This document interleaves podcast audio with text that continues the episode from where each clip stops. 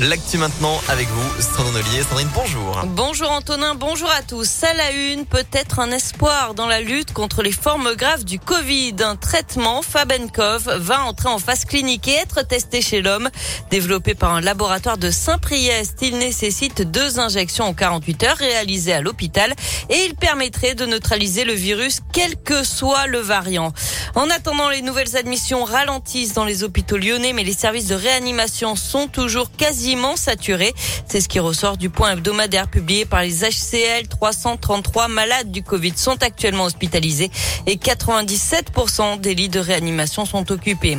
Jusqu'à 800 000 passes sanitaires risquent d'être désactivés samedi en France, ceux qui n'ont pas encore reçu leur dose de rappel. Des chiffres dévoilés par le ministère de la Santé alors que la date butoir se rapproche. Le Sénat modifie le projet de loi sur le passe vaccinal. Hier soir, la Haute Assemblée a supprimé la possibilité pour les patrons de bars, cafés et restaurants de vérifier l'identité des détenteurs du pass. Les sénateurs ont aussi modifié la jauge de spectateurs pour les événements sportifs. Continuent aujourd'hui. Dans l'actualité également, le délibéré rendu aujourd'hui dans le procès du drame de Neuville-sur-Saône en mars 2018. Un père de famille avait été tué dans un manège. Les nacelles de l'installation s'étaient affaissées d'un coup, tuant cet homme d'une quarantaine d'années. L'accident avait fait plusieurs blessés, dont le beau-fils de la victime qui se trouvait avec lui au moment des faits.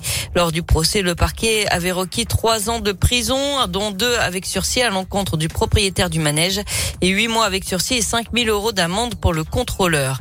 Un ancien bénévole d'un club de foot de Saint-Priest soupçonné d'agression sexuelle sur mineurs jugé aujourd'hui devant le tribunal correctionnel de Lyon. Plusieurs enfants avaient déclaré avoir subi des attouchements entre 2014 et 2020. Une habitation de 200 mètres carrés complètement ravagée par les flammes cette nuit dans le Nord-Isère. Ça s'est passé à Arandon-Passin, au nord de la Tour du Pin. L'incendie s'est déclaré un peu avant 3 heures du matin. Heureusement, il n'y avait personne à l'intérieur, la propriétaire étant en déplacement à l'étranger. Et puis clap de fin pour la Canole, l'association lyonnaise qui épluchait les comptes des collectivités de la métropole de Lyon pour défendre les contribuables, s'est auto-dissoute à l'issue de son assemblée générale hier. Elle invoque notamment le manque de transparence des élus qui ne jouent pas le jeu d'après elle. L'association avait été créée en 1999 dans l'ouest lyonnais avant d'étendre ses activités à Lyon.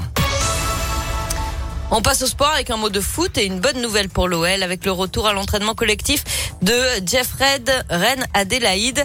Le milieu de terrain revient d'une grave blessure au genou qu'il a tenu éloigné des terrains pendant euh, presque un an. Enfin, le coup d'envoi des soldes d'hiver, il a été donné ce matin à 8 heures, mais les commerçants s'attendent à une édition euh, mitigée à cause du Covid et du télétravail. Euh, vous avez en tout cas quatre semaines pour faire de bonnes affaires. C'est jusqu'au 8 février. Je vais attendre le